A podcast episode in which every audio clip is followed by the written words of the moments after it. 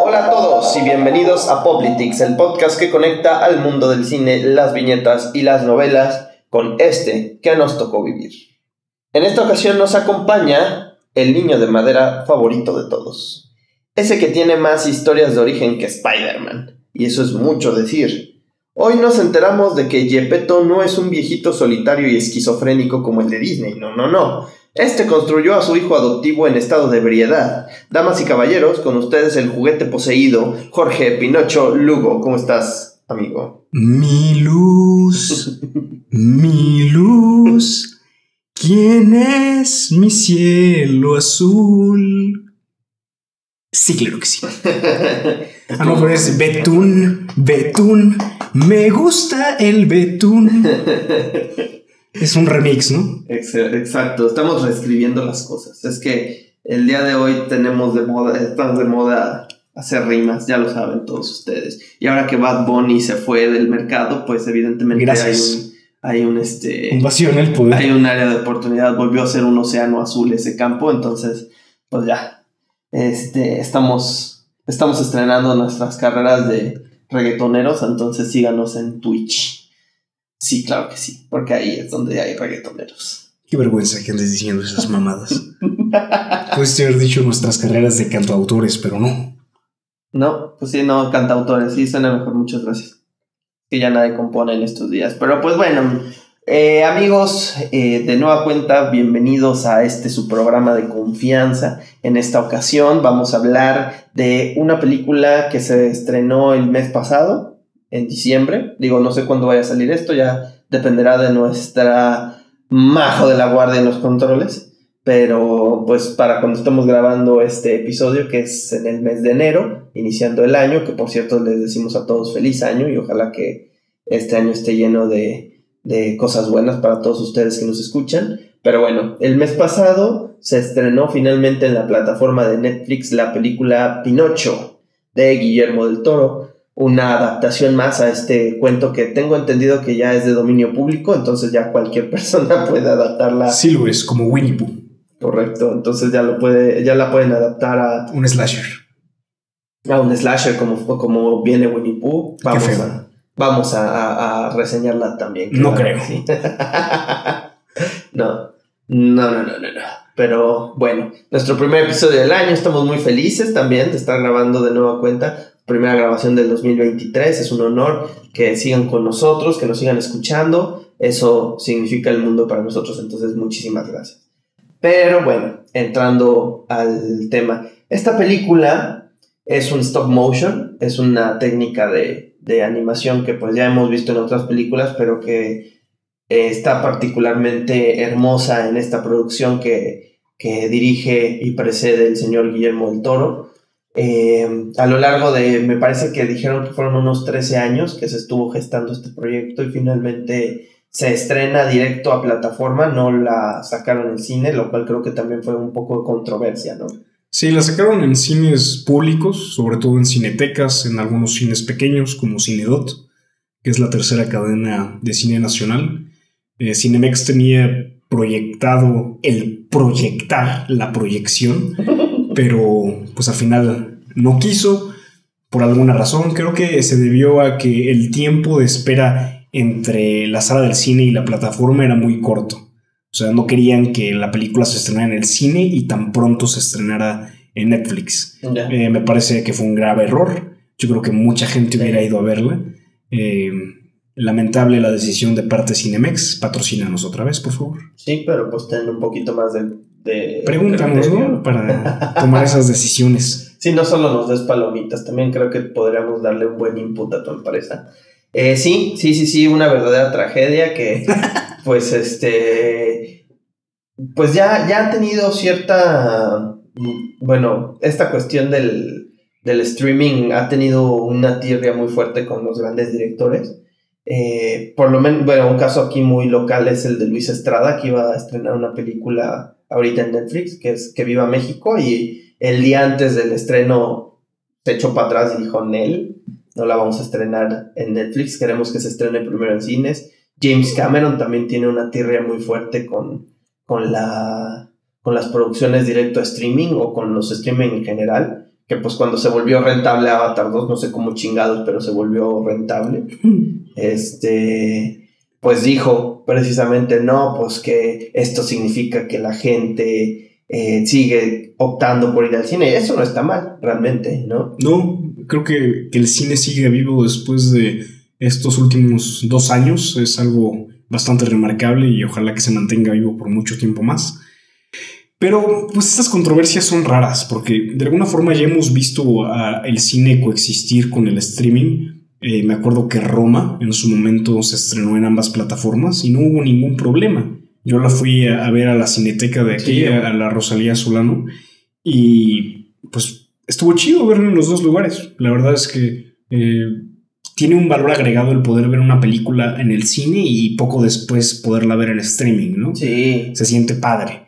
Entonces, realmente yo me sentí muy decepcionado que por un lado si tuvieras a un bardo en Cinemex y luego... ¿Sí salió en Cinemex, bardo? Sí, salió por, un ratito en Cinemex. Creo que ahí sí hubo un poco más de espacio. Pero pues Pinocho no. Y eso sí, eh, pues no sé, no he visto Bardo. Quiero creer que es una película muy bonita, pero pues creo que el contenido no es lo mejor, ¿no? Por ahí. Eh, mejor no hacer juicios antes de ver el producto. Claro, sí, han, dicho muchas cosas, sobre todo pues alrededor de... De, la pretensión. De González Iñárritu, de su pretensión y su este, egolatría.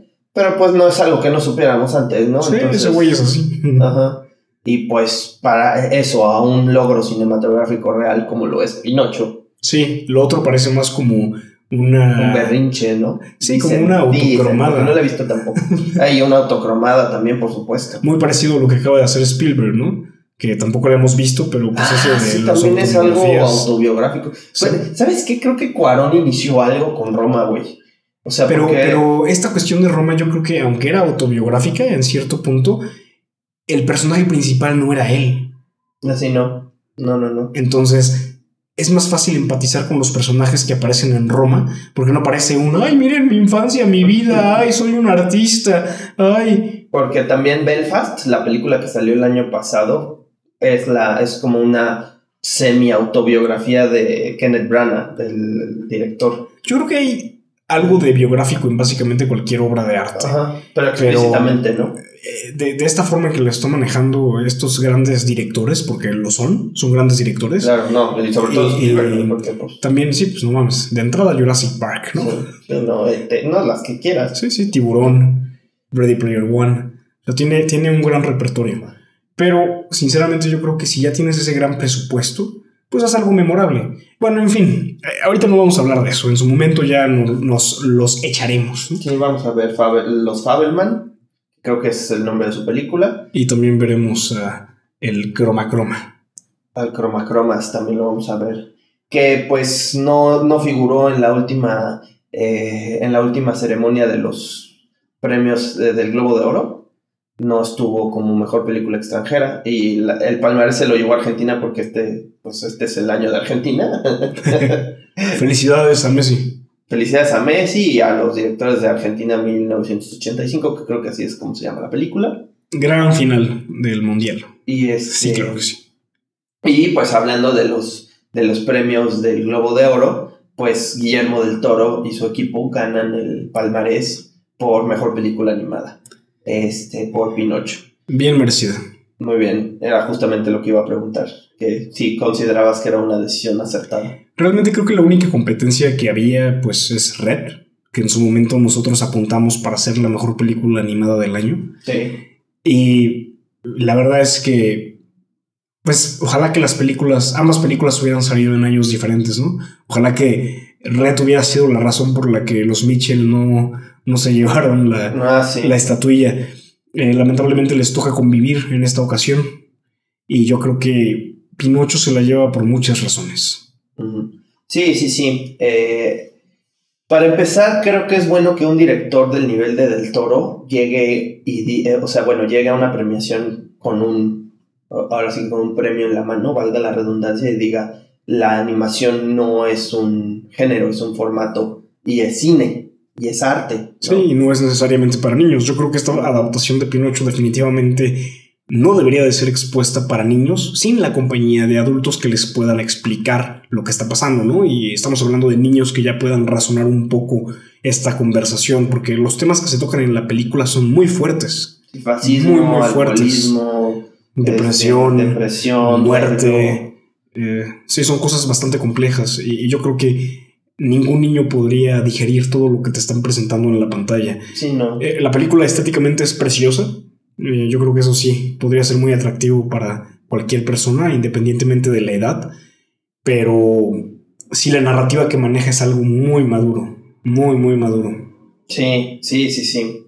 y bueno, pues brevemente, quisiera tocar eh, un tema que pues ha estado circulando en los debates que, que pues, eh, ¿cómo se llama? Que tienen que ver con la película. Y es que este año tuvimos, pues, remarcablemente, o sea, películas publicitadas propiamente, tuvimos dos eh, adaptaciones. Bueno, el año pasado tuvimos dos adaptaciones de Pinocho.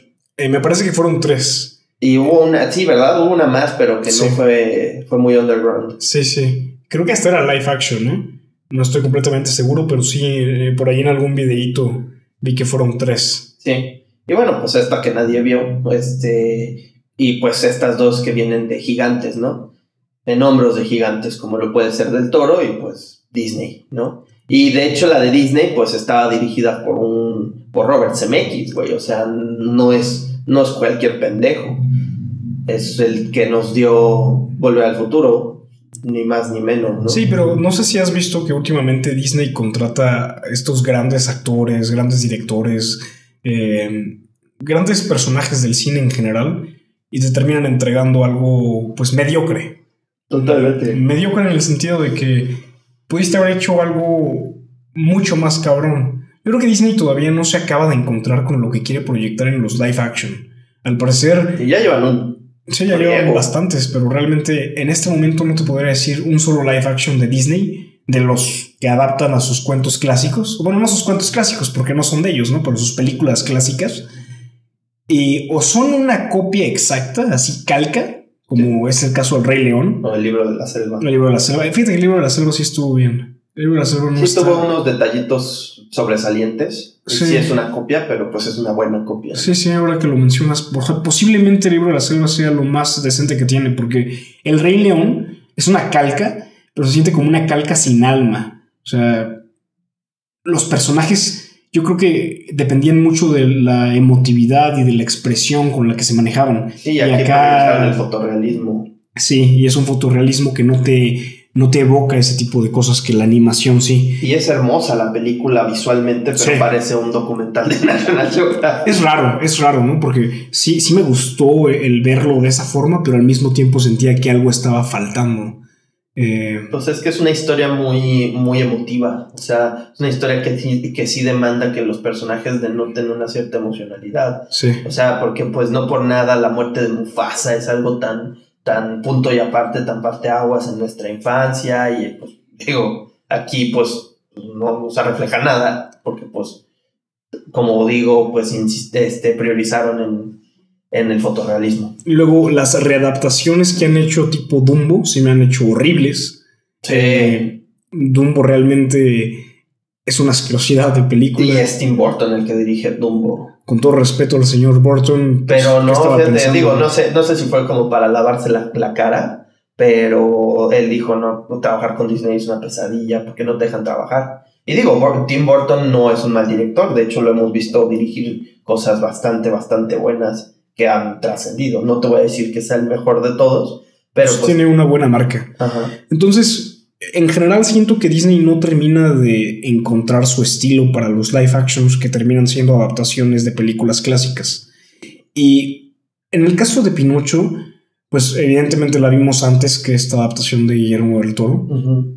Y pues yo tuve la oportunidad de verla un poquito antes que, la mayoría, gracias a Disney por mandarnos esa copia de review. sí. Pero, pues aunque la vi en esta pantalla grande, que creo que fue algo que pocas personas tuvieron la oportunidad de ver, porque se estrenó igual en plataforma directamente. Ah, perro, traes el pues gracias a Disney, ¿no? Que a veces sí se, se rifa, ¿no? después de darle tanto dinero, te tienen que regresar algo. Me pareció una película normal, no voy a decir mediocre, voy a decir, me pareció una película normal, muy calcada, pero que funcionaba hasta cierto punto, ¿no? O sea, era básicamente la misma película que habías visto de niño. Quizá hay un par de cosas diferentes, la adición de esta titiritera, eh, yo lo que le reclamaría son los pésimos efectos especiales. Sobre todo cosas que quizá y no tendrías por qué animar de esa forma. O sea, tienes un gato en CGI. Dices, oh, ¿qué tan necesario es eso? ¿Por qué no consigues un gato real? O sea, sí. Eh, tienes también un burro animado. O sea, en, las primeras escenas de la película ya hay demasiadas cosas animadas. Y como el CGI está tan disperso en la película, no lo ocupan en cosas que sí deberían, como pues Pinocho. No sé si, no sé si te diste cuenta de que en primera el Pinocho de, de Disney está muy chiquito. O sea, yo lo sentí muy, muy chiquito. Sí. Eh, demasiado chiquito. Como figura de McFarlane. sí.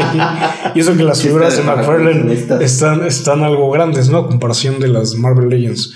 Eh, Así sí está chiquito. También lo sentí plasticoso. No me daba este efecto de madera. En ningún momento sentí que fuera un personaje de madera. Sentí que estaba impreso en 3D, como los que terminó utilizando Guillermo el Toro, pero eh, irónicamente estos sí parecen de madera. Otra cosa que también me disgustó un poco fue la ballena. Que, que, Disney había manejado como ballena. Yo sé que sí es un monstruo en la adaptación, un monstruo marino, es un pescado gigantote. Pero pues Disney lo había manejado como una ballena en la película original. Sí, digo, también no tiene mucho sentido porque las ballenas no son carnívoras, pero pues si vas a hacer una calca, no pones esa madre lo, con tentáculos y sí. Sí, está, está rara. Y pues al final yo creo que es una película en donde la mayoría de las personas que llegaron a, a trabajar llegaron para cobrar el cheque, básicamente. Hicieron lo mínimo y se fueron. O sea, Tom Hanks yo ni me había dado cuenta de Tom Hanks hasta que se paró a saludarnos. eh, Nos digo, oye, salgo en la película. soy yo, güey. Hice un cameo. Soy Gepetto, güey. Pero sí, no, honestamente, no, no siento que, que, la película tuviera corazón. O sea, no es una mala película, pero una vez que ves la película de Guillermo del Toro, dices, güey, ¿qué es eso, no? O sea, hasta quieres olvidarte de que la viste en primer lugar. Pues es que es el Pinocho definitivo, güey. Sí. O sea, evidentemente, pues no va a ser la película para niños, pero sí, o sea, a nivel storytelling y de cómo estás planteando el, eh, la historia en general, pues sí es la versión definitiva, la de, la de Del Toro. Sí, pues sí, cada aspecto de esa producción es estético y es hermoso. Y y pues qué bueno, o sea, como que sí, yo no soy tan fan de Pinocho, debo admitirlo, o sea, no es como que dije, no mames, qué falta de respeto cuando vi la de Disney, fue como, ah, ok. Es de esas películas de Disney que no vi tanto cuando era niño, la vi claramente. Pero ya es más un Tarzán, sí. un Dumbo. Atlantis. Atlantis, claro. Pero fíjate que a mí tampoco me parecía un personaje tan relevante hasta que vi esta versión de Del Toro. Y ahora alucino el tener a una versión 3D por ahí. De Pinocho, sí. Creo que se volvió un personaje mucho más entrañable. Creo que en el consciente colectivo nuevamente tiene un peso y era algo que no sabíamos que necesitábamos. sí, sí, sí. Y, y afortunadamente, pues sí viene a darle una lección a la industria, ¿no? A decir que, pues, pues no como lo decíamos, esta categoría de animación no debería ser la categoría de niños, ¿no? Como la zona de juegos. es, pues, premiar a gente que de verdad se dedica al arte de la animación, que pues es un arte, puta, este... Sí, bastante complejo. Es un craftsmanship, o sea, es, es algo de verdad de, de cuidado y de mucho, mucho talento. Y Pinocho es eso, Pinocho es una demostración de, de talento y de arte a nivelar, o sea, esto lo que es, no es Avatar, ¿no? Avatar es esta, esta compilación de imágenes hermosas sin un gramo de fundamento eh, argumental, ni de desarrollo de personaje porque es nulo. Y Pinocho es todo eso. Pinocho es estético, Pinocho tiene un, un, desarrollo que si bien está basado en una historia ya preestablecida, digo que también Avatar, pero no lo dicen, pero pues ya tiene, un, tiene una historia de base, pero al mismo tiempo pues se adapta a un contexto histórico. Este, sí, que, lo hayan hecho una película de época también me pareció algo muy inteligente. Que te hayan mostrado dos de los más grandes conflictos que la humanidad ha atravesado. La Gran Guerra y los comienzos, me imagino, de la Segunda Guerra Mundial, cuando Mussolini estaba en el poder. Eh, la adaptación del pueblo también es preciosa. Creo que los elementos de catolicismo que utilizaron también funcionan bastante. Creo que en general la forma en la que funciona la comunidad en ese momento es brillante. O sea, la película en general no tiene una sola cosa que yo le pudiera reclamar. A diferencia de, Avatar, que, que todo el tiempo estaba rompiendo mi suspensión de la incredulidad todo el tiempo. Y acá, por más que es una película sumamente fantástica e irreal, en ningún momento siento que no sea real. O sea, lo hace muy bien. Ni, siquiera cuando llegas a la parte de los conejos negros que están jugando a poca. Sí, sí, sí. lo, único que me viene a la cabeza que podrías decir qué mamada es esa es lo de Spatzatura. Que Spatzatura. Está. Cuando logra maniobrar a los títeres, puede hablar. Pero cuando no, ¿no? O sea, eso es lo único que tal vez sí me pudo haber parecido un poco extraño. Pues es que en inglés a Spazzatura lo hace Kate Blanchett. Entonces yo me imagino que ahí jugaron mucho con su habilidad vocal y por eso lo hicieron así. Eh. Yo la vi doblada, no, no la he visto en, en inglés. De hecho, sentí un poco feo que en Spotify solo esté la versión en inglés de la música. Ah, sí. Eso no me agradó nada porque la verdad es que el formato en español creo que está a la altura y las canciones me parecen mucho más memorables en español también. Que es otro elemento que creo que la película logra balancear bastante y que incluso lo vuelve aún más entrañable e icónica que la versión original de Disney. Ah, sí, pero, pero de calles. O sea, creo que. Y estamos hablando de la canción. De Disney. la, canción más emblemática de Disney. La, música que tiene eh, Pinocho, esta versión de Del Toro, es muy superior eh, y es que está contextualizada. O sea, aquí en, el, en la otra versión, pues es el grillo cantándole al principio y a la chingada, ¿no? O sea, realmente no es como que. Pues está, está rodeando a un hecho de la historia que va a suceder, el deseo a la estrella, pero es algo muy básico. Y, y está bien, o sea, está planeada para niños y, y pues la película tiene que ser así de simple, ¿no? Sí. Pero ese paralelismo que se encuentra por obvias razones con la película de Disney pues sí le termina por ganar en absolutamente todos los aspectos. Incluso en el musical que supuestamente sería uno de los fuertes más grandes de Disney. Sí, sí, sí, sí. Eh, como, ya lo venimos diciendo, es la versión definitiva. Es una... Eh, fue una, una belleza, fue una gracia realmente ver esta película. Uno de los puntos altos del año pasado. Sí. La verdad. Y pues a nivel película, a nivel cosa que te sientes a ver, pues realmente yo no vi otra película que me conmoviera más este año, bueno, el año pasado, ¿no? Eh, yo creo que eso se lo lleva a Pinocho y, y pues ateniéndose a lo que dijo del toro, que es cierto que la animación no es un género, pues también la película debería ser considerada para mejor película. No mames, si ya consideraron ¿no? en algún punto, no va mames que no van a nominar a Pinocho. Pero bueno, eso ya será de acuerdo a lo que diga la academia. Seguramente va a ganar los Fabelman todo. Pues, ya Por alguna razón. O sea, es el año de ellos. Como ya fue año del LGBT, ya fue año de los sordos, ya fue año de no sé quién chingada madre. Pues este va a ser el año de. Spielberg. De. Como dices, ya, Quién sabe cómo va a estar eh, la premiación al final. Yo creo que Del Toro se va a llevar a, mejor película sin temor a equivocarme. Eh, la mala suerte de Red fue estrenarse el mismo año que Pinocho. Antes de ver Pinocho, nosotros la apuntábamos para ser la película ganadora del Oscar. Correcto. Eh, sin lugar a dudas, es una película muy digna. Pero creo que esta película es aún más profunda que Red. Esta película toca de forma más real muchos aspectos intrínsecos a la vida de básicamente cualquier ser humano que tenga corazón. Sí. y, y si bien Red tiene un gran mérito por todas las razones que ya expusimos en el episodio de Red, pues el mero aspecto técnico, ya no hablemos de la parte narrativa, sino de solo los aspectos técnicos, destroza por completo a Pixar. O sea, esta es una Sí. película que tomó creo que 300 eh, mil días, no sé, realmente no, no quiero equivocarme, pero sí fue una cantidad de días eh, larga, más de un año definitivamente, para animar. Y ya que estamos en eso, si se pusieron a ver la película en Netflix, como están mencionando Jorge y Diego, hay como sugerencia al final de ver la película el documental de cómo la hicieron, del detrás de escenas, y enseñan todas las marionetas y los sets y cómo hicieron todo el proceso de animar la película. Y está padrísimo. Lo súper recomiendo. Es una gran em, experiencia añadida a la película el ver cómo la hicieron. Porque además está hecha en México.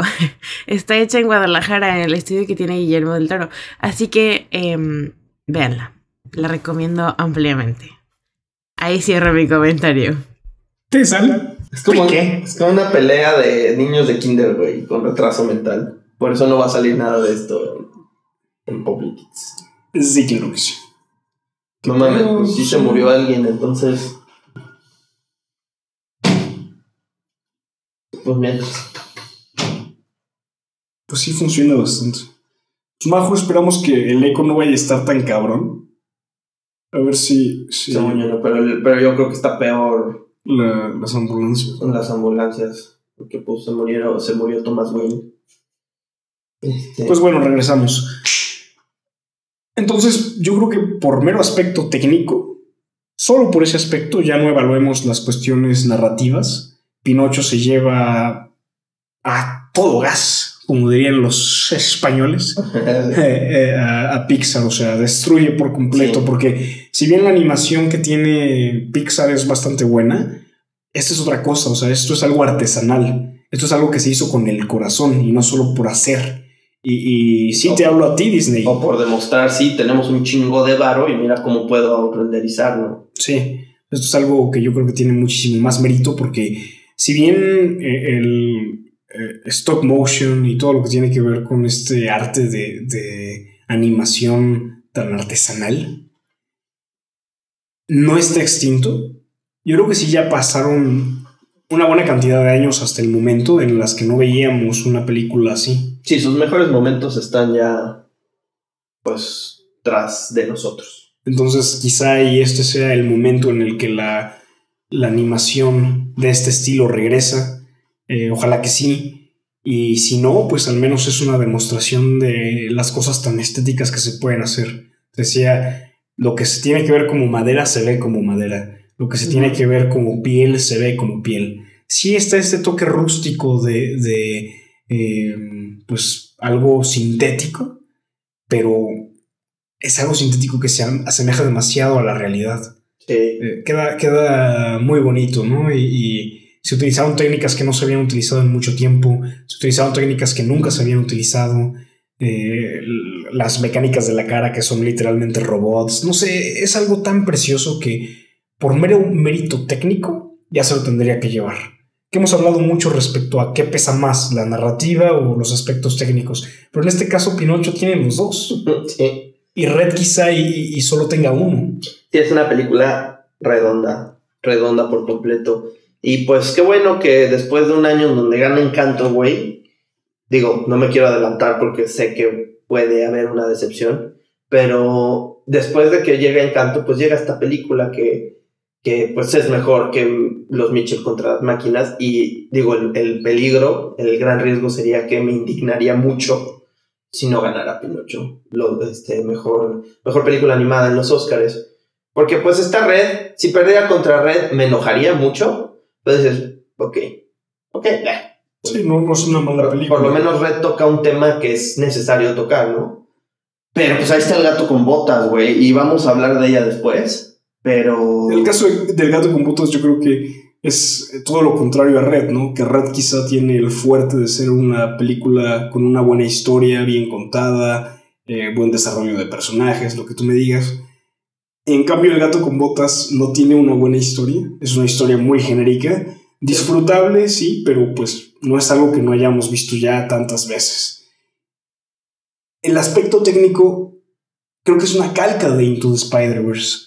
Creo que tomaron algo que ya se hizo y funciona muy bien, pero la gente que está diciendo, no, es que el gato con botas va a ganar por eso, pues es como darle a Pixar otra vez, es como cuando Toy Story 4 se llevó eh, el Oscar, güey. No se lo merecía. No. No, se lo merecía, porque es algo que ya has visto una y otra vez y es como si, ah, güey, salió el iPhone 13 y ahora el 14. Está bien, vergas, pues es lo mismo. Más avanzado, con un par de cositas luminosas, un foquito por acá, un foquito por allá, pero no es nada nuevo.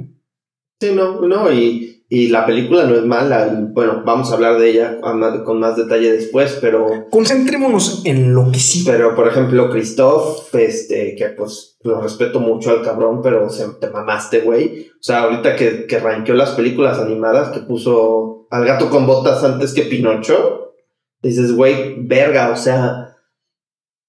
¿Cómo te haces llamar buen crítico de cine? Si pones el gato con botas antes de Pinocho, güey. O sea, yo sé que en general eres atinado en tus comentarios, pero aquí sí te la mamaste. Un poco, porque no está considerando lo que engloba completamente una buena película. Y Pinocho tiene el aspecto técnico, el aspecto eh, narrativo, el trabajo en conjunto de un gran equipo, eh, tiene todo. Y, acá sí, DreamWorks hizo un gran papel en, revivir sus franquicias más emblemáticas con esta película. Eh, probablemente veamos el retorno de Shrek y todos estos personajes que amamos. Pero pues la historia está bien. No, sí, no, no, no, no, o sea, no. te digo, es muy buena, o sea, creo que trae una cierta profundidad la cuestión de la muerte y de aprovechar tu vida en lugar de estar buscando más ok, es una buena lección para los niños, ¿no? Vive tu vida sin preocuparte si vas a tener más o menos tiempo. Está bien, está bien. No es nada que no te hayan dicho antes, güey. O sea, no, no, no te hayan... Y, visualmente, quiero decirles también que no es tan impresionante como Into the Spider-Verse. Ah, no. O sea, tiene sí muchos dejos de, de, esa técnica de combinar los fotogramas por segundo y de repente un estilo de animación diferente, pero pues creo que eso va a ser ahora el pan de cada día de las películas que quieran innovar. O sea, realmente el gato con botas no está innovando, está tomando algo que funcionó y lo metió a una historia bastante genérica. Fuera de eso, pues no, no tiene mucho mérito. En fin, pues Christoph, un abrazo. Ven al podcast. Sí, ven al podcast, pero retráctate. no, no mames, güey. Y no te lo digo porque lo haya dirigido del toro, ni por nada de sentidos de pertenencia. Simplemente un producto es mejor que otro y tienes que admitirlo, güey. Tiene, un, un, un crítico de cine tiene que admitir cuando está ante una obra de arte y cuando está ante una obra palomera. Sí, el gato con botas es palomera. Bonita. Pero, y, bueno, o sea, sabes, sales muy bien del cine, te reíste con un pinche perro. Pero pues ya, ¿no? Pero bueno, ya. Eh, abordamos ya el término técnico, ya quedamos en que Pinocho es una pinche maravilla en todos los ángulos de, de donde puedas verlo. Pero pues vámonos ya a la sustancia, ¿no? A lo importante de, del mensaje que, que, da Pinocho y pues la razón por la cual la elegimos eh, por sobre cualquier otra película que hayamos visto este año.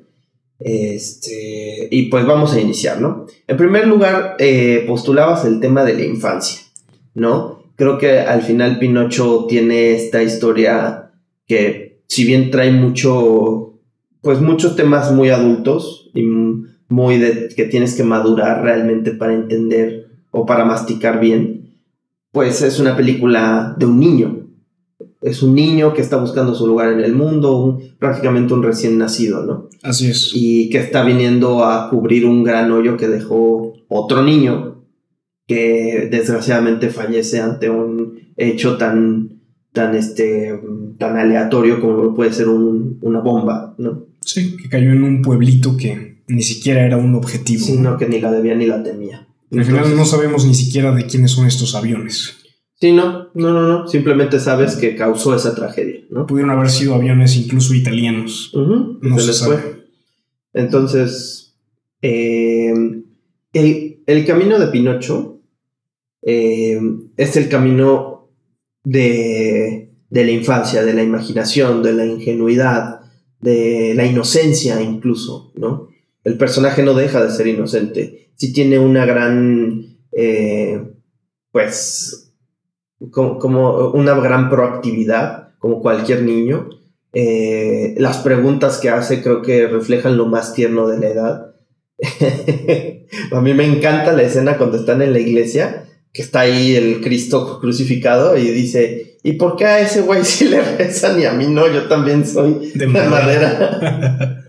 ¿Por qué le cantan tanto? Sí. Entonces, este, ¿tú qué opinas? ¿Tú qué opinas de este rubro, mi querido amigo? Es algo muy interesante, precisamente por eso que mencionabas, de que básicamente es un recién nacido.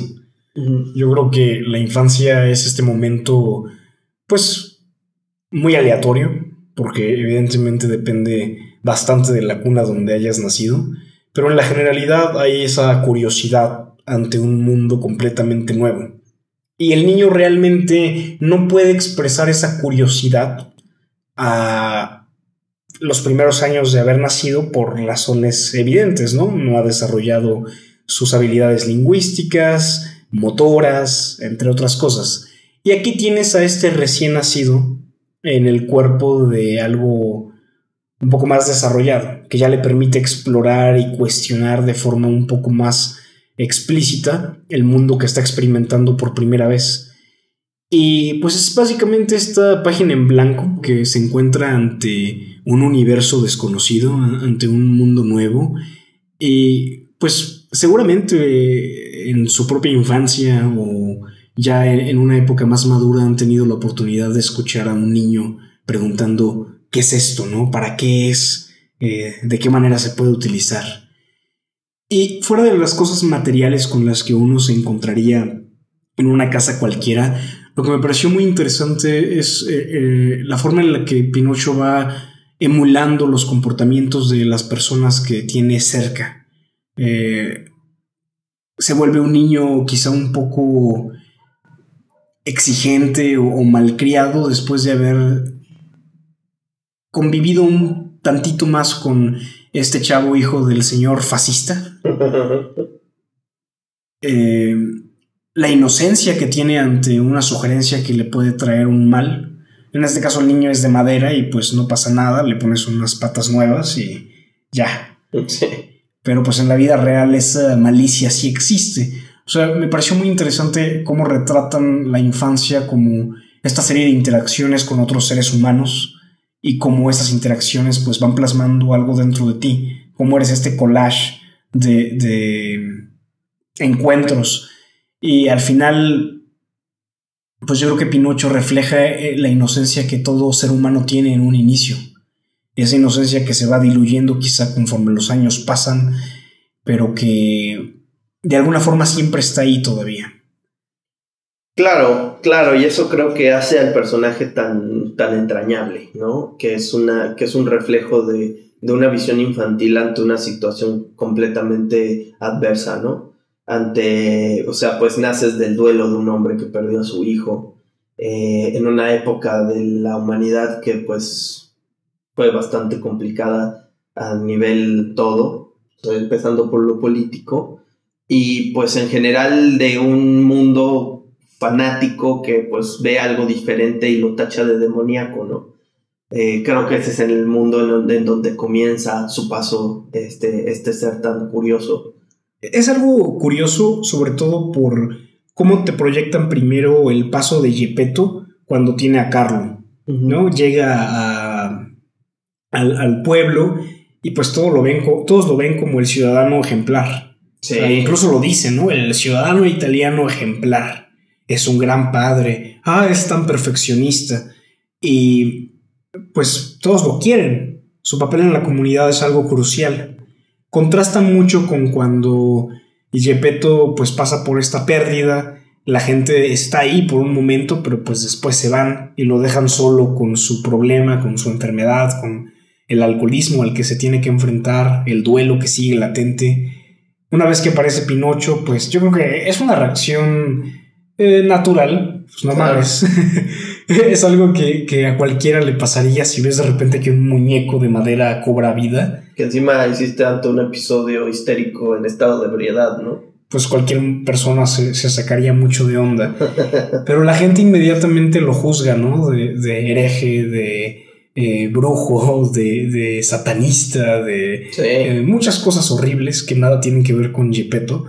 Pero también te das cuenta de lo fácil que es darle la espalda a alguien, sobre todo cuando se está actuando en masa. Y eso yo creo que hace alusión a tantos males del hoy. Ese comportamiento de masas, pues bien lo podemos ver en la cancelación, bien lo podemos ver en la forma tan hostil con la que traemos a, a, cualquier persona ante una mesa de juicio sin siquiera conocer realmente cuál es el contexto de, de, sus acciones. O sea, por más que esta película sea algo de época, creo que toca temas que siguen latentes hoy en la sociedad en la que vivimos. Y pues sí, me, me costó bastante ver esa escena de, de, de, vete de aquí, maldito, malogrado. O sea, le empiezan a gritar hasta lo que se va a morir, cabrón. Cuando fue una persona que en su momento aportó tanto. O sea, sé que estamos hablando de la parte de la infancia, pero, no, pero esto tiene sentido en, en, el aspecto de que Pinocho, pues va, va, va, muy, eh, pues sobrado de la pena, ¿no? Más bien con falta de, de vergüenza y de, ay, hasta luego y, y, muy bien. O sea, están crucificando a su papá. Sí, no, no entiende. Es como, eh, chingón, ¿eh? Y nos vemos después.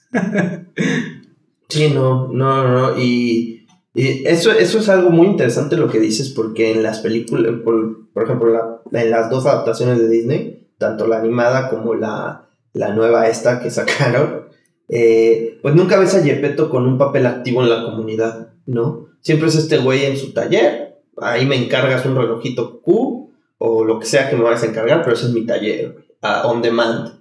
Y este Gepetto es el que hace el Cristo y la cruz y restaura, como tú bien dices, es un pilar en la comunidad, ¿no? Hasta que algo le pasa, no está en su mejor momento claramente, por una situación que él no pidió, ni él no buscó y él no causó y todos le dan la espalda y se queda solo, ¿no?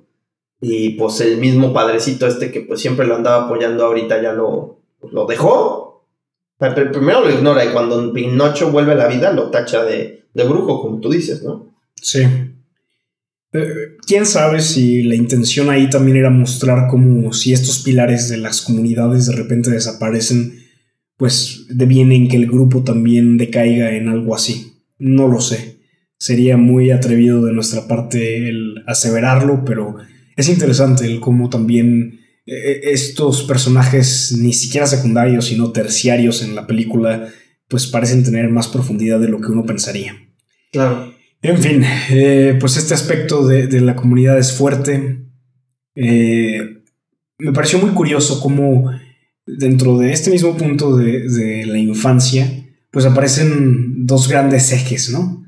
Eh, por un lado está el económico, que viene siendo el señor zorro loco, porque así lo vamos a decir. Y del otro lado el señor Fasi Fasi, no, el, el, el fascista. Uh -huh. Entonces, por un lado uno quiere lucrar con él, y por el otro, pues quiere exaltar el nacionalismo una vez más. Sí. Entonces, otra vez vamos a hablar de nacionalismo en este, en este podcast. En este su programa de confianza. Correcto. Y aparece muy temprano en la película realmente este personaje. Yo sé que en las películas de Disney pues los conocemos como el lobo y, y no si es una comadreja o, o, un zorro también. Sí, es un zorro y un gato, ¿no? Un gato, un gato. Pero esos están todos feos y no sabes qué son. Este también parece un señor zorresco. O sea, el cabellito Sí, naranja, tiene la- tiene, la- tiene la, la forma de la cara, ¿no? Ajá. Sí, es un animal ahí. Y Pues, medio. ahí tiene a su changuito, Sí, sí, sí. el spazzatura. Está cabrón porque te muestra cosas que de nuevo parecería que son de época, parecería que son elementos de un momento muy específico de la historia de la humanidad, cuando en realidad son cosas bastante eh, presentes en, en la época en la que estamos viviendo. Por ejemplo, esto del contrato, en donde pues Pinocho nada más pone una carita feliz, me hizo pensar inmediatamente en los términos de los términos y condiciones de básicamente todas las aplicaciones en donde las personas hoy Pues, su alma. se, se exponen de forma bastante grotesca, ¿no? Sí, claro. Y no me refiero a un contenido en específico, sino de la forma en la que uno vende su intimidad. Ya no te voy a decir que ciertos bailes, que ciertas eh, actitudes o simplemente lo que hoy se profana en, en las redes sociales, ¿no? En TikTok, en Facebook, en Instagram, en, en- en YouTube. Este contrato que, que, pues si bien no es el, el acepto los términos eh, y condiciones, sin leer absolutamente nada de lo que, pues porque ni siquiera es humanamente posible el, Sí, el no. estar leyendo esas cosas. Siéntate todo el día a leer, güey, para bajar una aplicación, no menos. Sino más esta cuestión que está medio implícita, ¿no? En a la hora de meterme a, a estas plataformas, pues ya sabes qué es lo que se está moviendo ahí. Ya sabes que, que, qué se está esperando de ti dentro de, de estos espacios virtuales.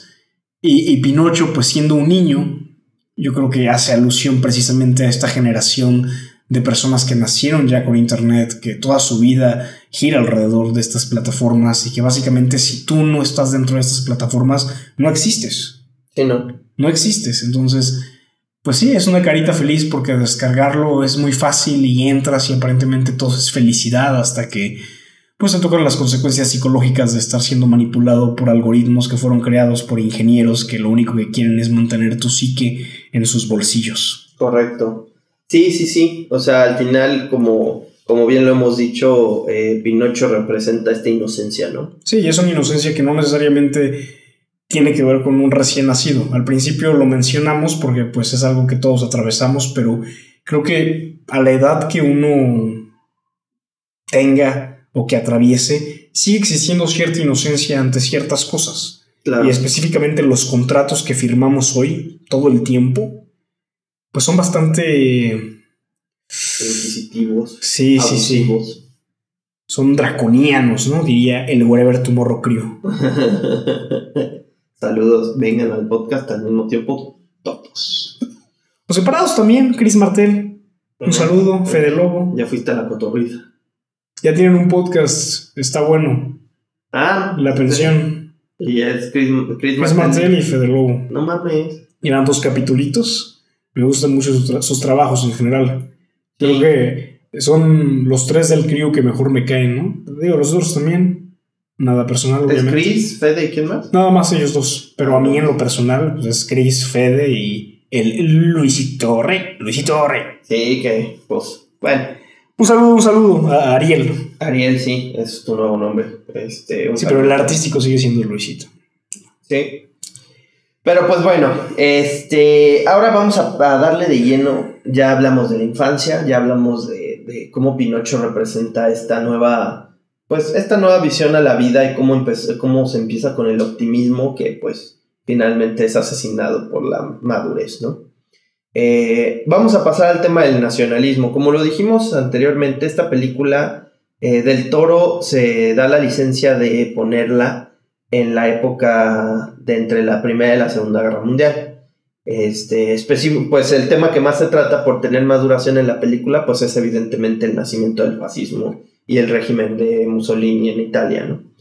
Eh, de nueva cuenta vemos los estragos de, un, de, de una nación que, bueno, pues digo, si, si nos vamos a este, bueno, si hacemos el contraste entre las naciones contemporáneas o las naciones que tenemos hoy en día, pues es al menos este, visiblemente más opresora.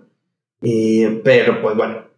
Más explícito, diría yo. Ajá, sí, sí, sí. Es algo más explícito porque hoy día yo creo que las cuestiones y- y- y los parámetros con los que se maneja el Estado podrían ser más lascivos, pero son un poquito más de eh, carrots Sí. instead of sticks. Guardan más las apariencias.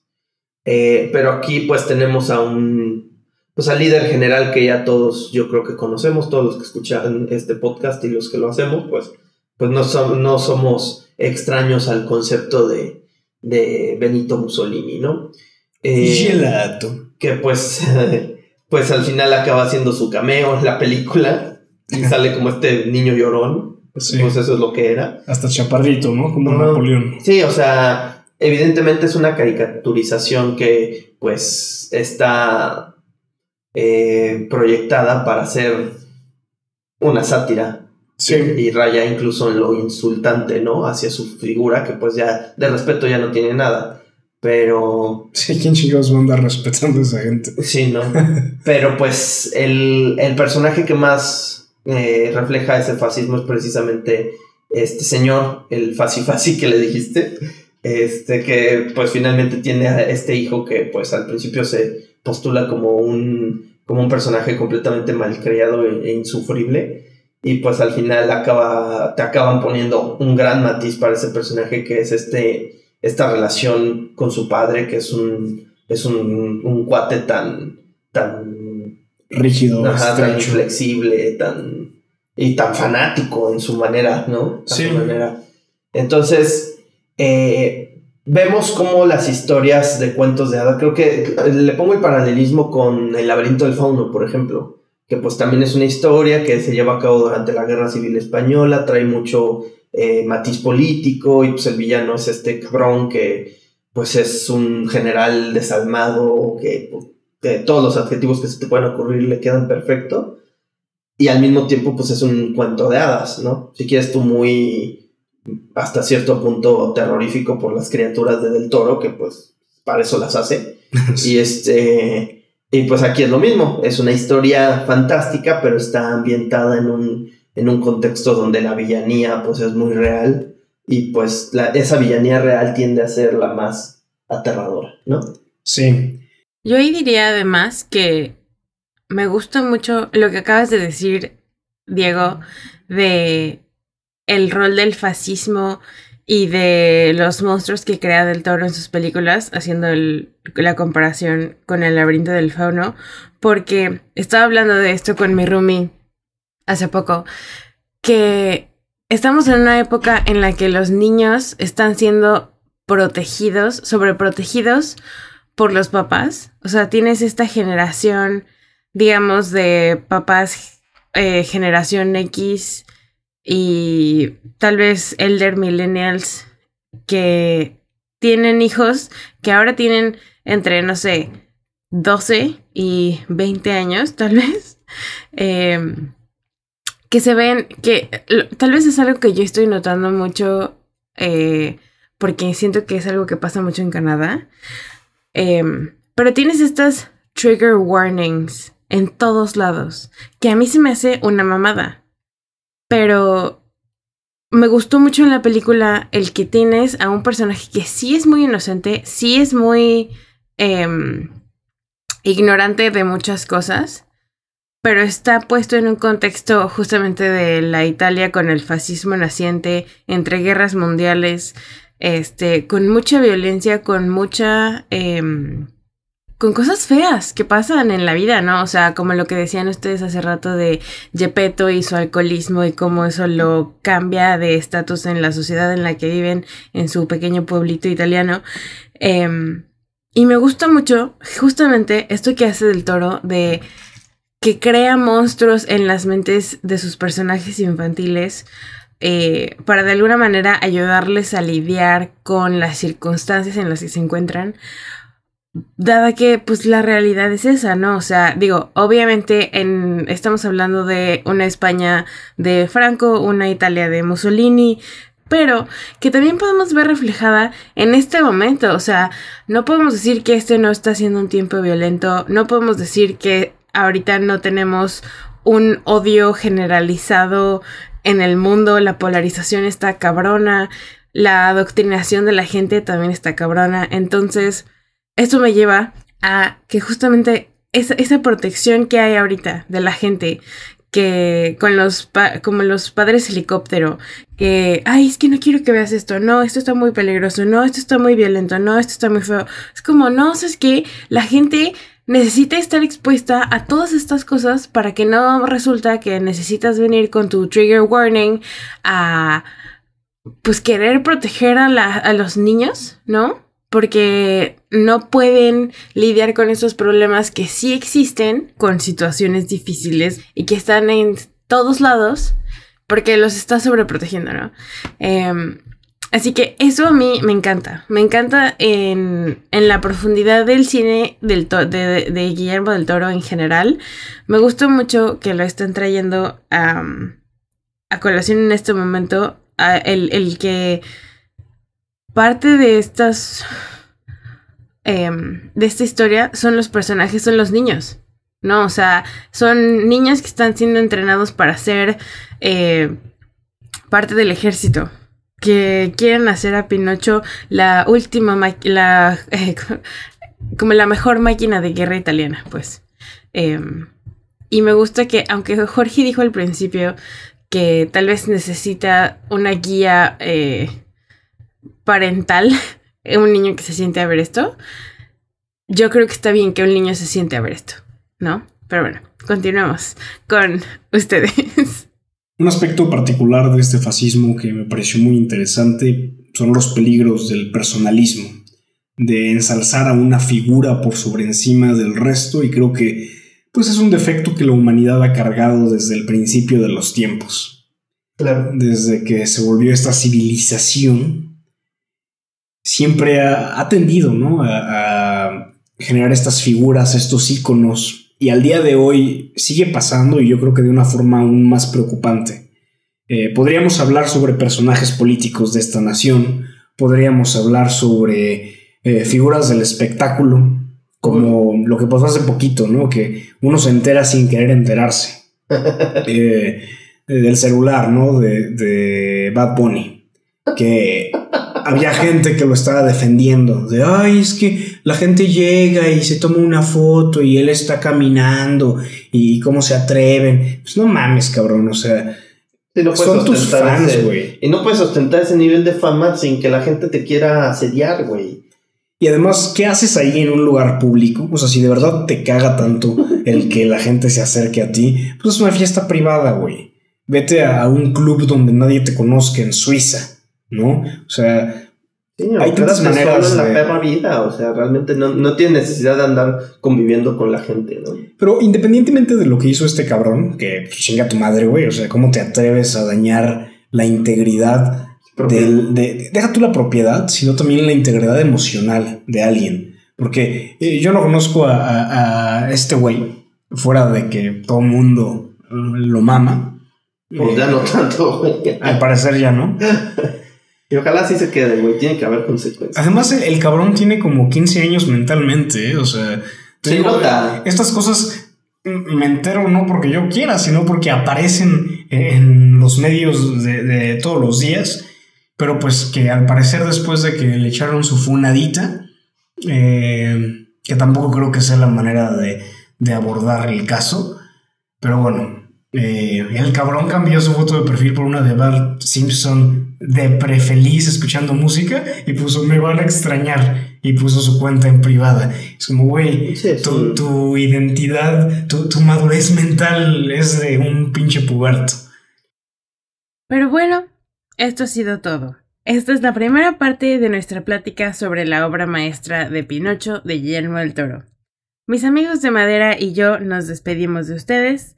Pero acompáñenos la siguiente semana para terminar esta plática sobre fascismo, niños inmaduros y egos descontrolados. Diego Mendicuti y Jorge Lugo desde San Pablo Tolimán y yo, Majo de la Guardia, desde Los Controles, les decimos gracias por escucharnos. Tú no puedes mentir. Dime, marioneta, ¿dónde está Shrek? Yo no sé dónde no está. ¿Estás diciéndome que no sabes dónde está Shrek? Fue a buscar al heredero. ¡No!